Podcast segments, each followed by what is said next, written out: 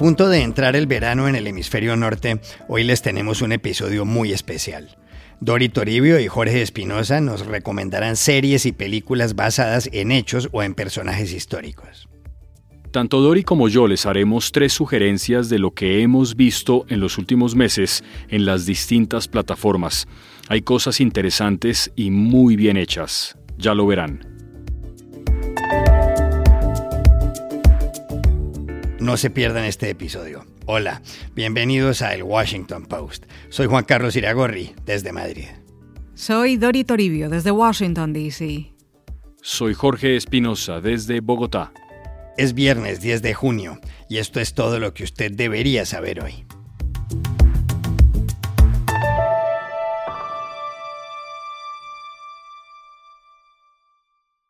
Faltan menos de dos semanas para que empiece el verano en el hemisferio norte, y por eso les tenemos hoy un episodio muy especial, que por supuesto también va dirigido a quienes nos siguen en el hemisferio sur. Tanto Dori Toribio como Jorge Espinosa decidieron recomendarnos tres series o películas basadas en hechos o personajes históricos que han visto recientemente. Dori. Bueno, Juan Carlos, vamos a empezar por una serie que se ha estrenado aquí en Estados Unidos en el marco del 50 aniversario del Watergate, el escándalo que llevó a la dimisión del presidente Richard Nixon en 1974 y que comenzó con la detención de cinco hombres por el allanamiento de la sede del Comité Nacional Demócrata, que estaba entonces en el complejo Watergate, un histórico edificio de oficinas y viviendas ubicado aquí en Washington. Aquello fue el 17 de junio de 1972, así que la semana que viene se cumplen 50 años. Bueno, pues en el marco de este aniversario se estrenó la serie Gaslit en abril y el último episodio de la temporada, el séptimo, se emitirá el 12 de junio. Está protagonizada por Julia Roberts y Sean Penn y recoge una de las historias menos contadas del Watergate. Es la historia de Martha Mitchell, que fue la esposa de John Mitchell, el fiscal general durante la presidencia de Nixon. Martha que era del sur de Estados Unidos, de Arizona, era muy influyente y conocida aquí en Washington, sobre todo porque estaba en todas las fiestas y en todos los eventos sociales. Su apodo era The Mouth of the South, la boca del sur, porque hablaba mucho y hablaba mucho con la prensa, especialmente durante el Watergate, algo que no le gustaba nada a la administración Nixon. En la serie Julia Roberts interpreta a Martha Mitchell y en esta escena que van a escuchar, el fiscal general, su esposo, John Mitchell, interpretado por Sean Penn, advierte a Martha que no conceda más entrevistas y ella le responde que solo es una revista de mujeres. I told you, no more interviews. It's a ladies' magazine. I will say how I feel, and if that gets me banned off Air Force One, I will fly commercial.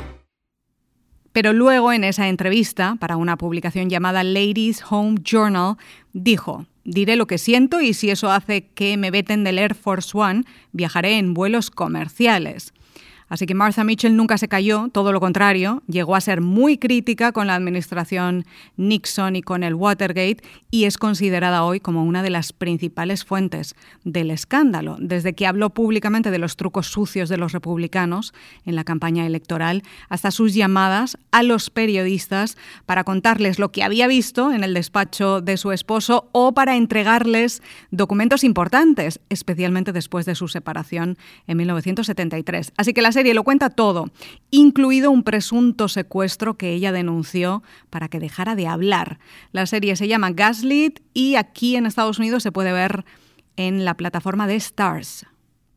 Dori, pues muy interesante porque además es uno de los episodios históricos de la política en los Estados Unidos más significativos y que pues marcaron una historia, una época. Entendí que la señora que retratan en esta recomendación no fue muy reconocida históricamente, sino que hasta ahora han empezado como a reivindicar su papel en todo esto del Watergate? Sí, es una de esas historias que entonces pasó desapercibida, sobre todo porque desde la administración Nixon eh, decían que tenía problemas mentales, así es como trataron de desacreditarla. La historia fue poquito a poco saliendo a la luz a lo largo de los años, hasta ahora que hay muchos detalles públicos, pero sigue siendo muy polémica. Hay gente que cree que en realidad no tuvo mucha relevancia y otras personas que aseguran que Martha Mitchell se merece este reconocimiento póstumo y que se conozca su historia. Bueno, en esta primera recomendación mía, Dori, hay una coincidencia en la reivindicación de una figura. La primera recomendación es una película de 2019 que Netflix puso en su plataforma hace unos meses. Se llama Radioactiva Madame Curie. Hace referencia, por supuesto, a la gran Marie Salomea Sklodowska-Curie, científica física y química polaca que, junto a su esposo Pierre Curie, descubrió dos nuevos elementos, el polonio y el radio. Fue la primera mujer que recibió el Nobel, el de física, en 1903, un episodio que muestran en la película y que tuvo una injusticia de género, de prejuicio, y es que solo su esposo Pierre, el hombre, viajó a Estocolmo y dio el discurso. Finalmente, en 1911 le dan otro Nobel, esta vez a ella sola. La directora es Marjan Satrapi, que nació en Irán y que se hizo muy célebre por la conmovedora historia de una niña creciendo durante la revolución iraní. Esa película, que es una obra maestra, se llama Persepolis. Diré finalmente, volviendo a Madame Curie, que hay un acierto narrativo.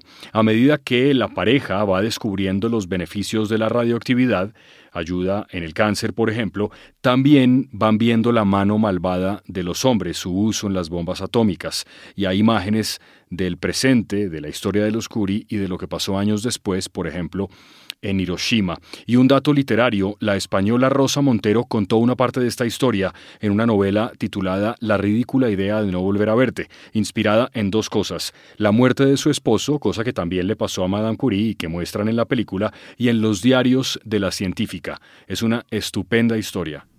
Mm, no la he visto, pero me apunto, me apunto todo, la película y el libro. Eh, voy ahora yo a hacer una propuesta algo más en el territorio del entretenimiento, pero que parte de un hecho histórico. Es una serie que es una maravilla, que yo he descubierto tarde. Se llama The Gilded Age y se basa en esa época de la historia estadounidense, la era dorada, que fue el periodo que vino después de la Guerra de Secesión, más o menos entre 1870 y 1900 que es cuando llegó la expansión industrial y económica. La serie se puede encontrar en HBO Max y está protagonizada por Christine Baranski, que todo el mundo recordará por la serie The Good Wife, y Carrie Coon y está basada en personajes y en familias reales del Nueva York de la era dorada, aunque después todo está dramatizado para la ficción, claro, pero parte del conflicto social entre las familias tradicionales y adineradas de siempre y los nuevos ricos, The New Money, como dicen en la serie. De momento solo hay una temporada, pero es una maravilla que recoge todo, el choque social, la transformación de Nueva York en aquellas décadas, los vestidos de la época, las fiestas, los traumas. Empecé a verla con un poco de resistencia, porque hay tantos dramas de época ahora, desde el exitazo de Downtown Abbey, la serie británica que sigue y sigue ahora con las películas, pero The Gilded Age también merece mucho la pena sobre todo, la verdad, por Baranski. Si tengo que ser honesta, si esta actriz está en una serie, yo voy a verla. Me recuerda esa descripción en buena medida al Gran Gatsby, que también retrataba una época muy particular de la ciudad y de la gente que tenía que vivir en ella. Mi segunda recomendación, Dori, un documental que ahora derivó en una serie en HBO. El documental The Staircase, La Escalera, está en Netflix. Es interesante, adictivo, diría incluso, y lo que cuenta es la causa de la muerte de Kathleen Peterson, una estadounidense que en 2001, en diciembre, aparece muerta en la escalera de su casa en Durham, en Carolina del Norte. Su esposo es un escritor de novelas de guerra, relativamente famoso en Estados Unidos, Michael Peterson, y es él el principal sospechoso, es juzgado por ello. No cuento más porque la puedo dañar. Peterson, si puedo contar esto, llamó al 911 y dijo que había encontrado a su esposa inconsciente, que ella había tenido un accidente al caer por las escaleras. I can vividly remember finding Kathleen. 911, where's your emergency? My wife had an accident. She's still breathing. What kind of accident? Down on the stairs. Luego, a lo largo del documental, da explicaciones con su grupo de abogados que él estaba en la piscina, que nunca mataría a su gran amor, que la culpa pudo ser del alcohol y del Valium que ella tomaba, y hay todo tipo de teorías, incluso una que menciona a un búho que pudo atacarla y tumbarla escaleras abajo. Es apasionante, está lleno de giros sorpresivos y es un muy buen documental de un género que gusta mucho en Estados Unidos, que es el true crime. Bueno, es que aquí Espinosa todo el mundo habla de Staircase. yo solo he visto el primer episodio de momento, cuando se establece toda la trama y la escena de la muerte, pero pienso ponerme al día, sobre todo después de lo que nos cuentas. Voy a terminar mi tercera recomendación, cambiando también un poco de género. Es una película de Netflix que se llama Operación Mincemeat. Es un drama británico y bélico dirigido por John Maiden, que se basa en una historia real que cambió el curso de la Segunda Guerra Mundial.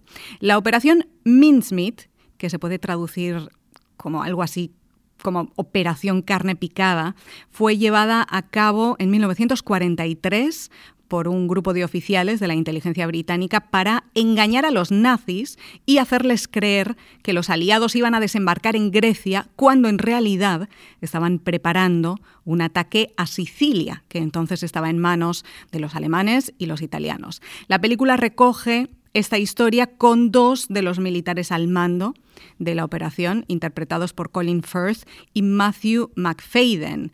En este fragmento de la película, Ewan Montague, que era un oficial de la inteligencia naval y también un juez, y que está interpretado por Firth, dice, vamos a ponerle una trampa humillante a Hitler. Tenemos que convencer a Alemania de que nuestro objetivo es Grecia y el plan empieza en España. So we're going to play a humiliating trick on Hitler. We have to convince Germany that our target is Greece. The plan begins in Spain. La cosa es que la operación no era sencilla y cuando la propusieron, nadie apostó por ellos, ni siquiera el entonces primer ministro británico Winston Churchill, porque sonaba a una locura. Tenían que usar un cadáver de un indigente, vestirlo de soldado, ponerle documentos falsos en los bolsillos que detallaran ese supuesto ataque a Grecia y arrojarlo al mar, frente a las costas del sur de España, en Huelva, para que lo encontraran los pescadores y se lo entregaran a las autoridades. Bueno, pues resulta que el plan funcionó y fue una victoria importante de los aliados y el resto es historia y además quedó como uno de los momentos más importantes en la historia de la inteligencia mundial. Montague escribió un libro años después titulado The Man Who Never Was para desvelar esta operación que ahora llega al cine y termino con un dato que a mí me parece alucinante. El narrador de la película es uno de los miembros de la operación, un asistente de uno de los almirantes al mando, y su nombre era Ian Fleming, quien unos añitos más tarde escribió una serie de novelas protagonizadas por James Bond, y parece que la idea de esta operación de la Segunda Guerra Mundial surgió de él. Solo por ese dato final de Ian Fleming, Dory, creo que vale la pena verla absolutamente. Gran recomendación. La tercera mía, una docuserie en Star Plus sobre la vida deportiva, sobre todo deportiva, pero no solamente, de un señor muy famoso y muy importante en Estados Unidos que se llama Tom Brady, el que muchos consideran el mejor quarterback, el, mejor eh, jugador de fútbol americano de la historia, el GOAT, el greatest of all time de la historia de la NFL, por supuesto, del fútbol americano. Se llama Man in the Arena, Tom Brady. Tiene una virtud que en mi opinión es extraordinaria. Es atractiva incluso para los que no saben nada, como yo, de fútbol americano, porque es la historia de lo que en Estados Unidos llaman un underdog, ese que siempre fue mirado como por encima del hombro. Brady, cuenta la serie, era un flacucho alto, como desgarbado, no muy rápido, no muy potente, un tipo más bien común, elegido casi de último en el draft, en el reclutamiento de la NFL, y que jugó porque el titular se lesionó. Es el mismo Brady, además de su familia, su esposa, la supermodelo Giselle Bonchen, sus hermanas, quienes hablan, y lo dividen en temporadas en las que Brady ganó sus siete supertazones y también algunos supertazones que perdió, los fracasos de su vida deportiva, que no son muchos. un gran viaje a través de su voluntad y de su vida, de los pasos que la carrera deportiva de Brady, como él mismo dice acá, tuvo que recorrer para llegar a ser el mejor de todos.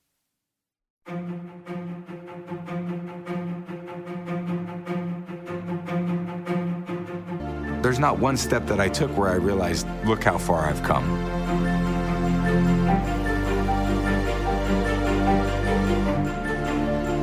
But those series of steps that I put together, um, I go, wow, that's, man, that's quite a journey.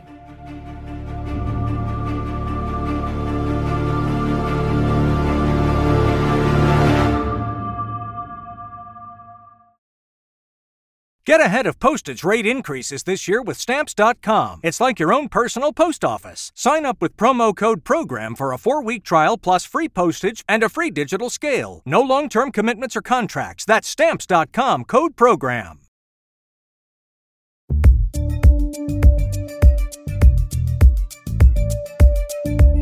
Y estas son otras cosas que usted también debería saber hoy.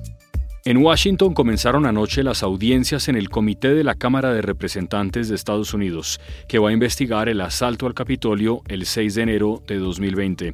Sus integrantes llevan 11 meses de trabajo y han escrito 100.000 folios. La idea es establecer, entre otras cosas, si el entonces presidente Donald Trump estimuló a sus seguidores a irrumpir en el edificio el mismo día en que el Congreso iba a certificar que él había perdido las elecciones frente a Joe Biden. En Colombia hubo revuelo ayer, al conocerse el miércoles tarde unos videos de personas vinculadas a la campaña presidencial de Gustavo Petro. En uno de ellos, Sebastián Guanumen da instrucciones a quienes trabajan con él en las redes sociales para que enloden la imagen de Federico Gutiérrez, aspirante que el 29 de mayo no pasó a la segunda vuelta. En otro video, el senador Roy Barreras sugiere delante de Petro cómo atacar a los candidatos del centro político. La segunda vuelta de los comicios es el 29 de este mes. Petro se enfrenta a Rodolfo Hernández. Un tribunal de la autodenominada República Popular de Donetsk, en el este de Ucrania, condenó ayer a muerte por considerarlos mercenarios a dos ciudadanos ingleses y a un marroquí. Los británicos son Sean Pinner, de 48 años, y Oden Aslin, de 28. El marroquí es Saddam Brahim, de 21. Londres argumenta que Pinner y Aslin son soldados que peleaban en la guerra y que, por tanto, tienen derecho a inmunidad. Rusia invade a Ucrania desde hace 107 días. Y aquí termina el episodio de hoy de El Washington Post, El Guapo. En la producción estuvo John F. Burnett. Por favor, cuídense mucho. Y pueden suscribirse a nuestro podcast en nuestro sitio web, elwashingtonpost.com, seguirnos en nuestra cuenta de Twitter, arroba el post, y también nos encontrarán en Facebook buscando el Post Podcast. Chao, hasta la próxima.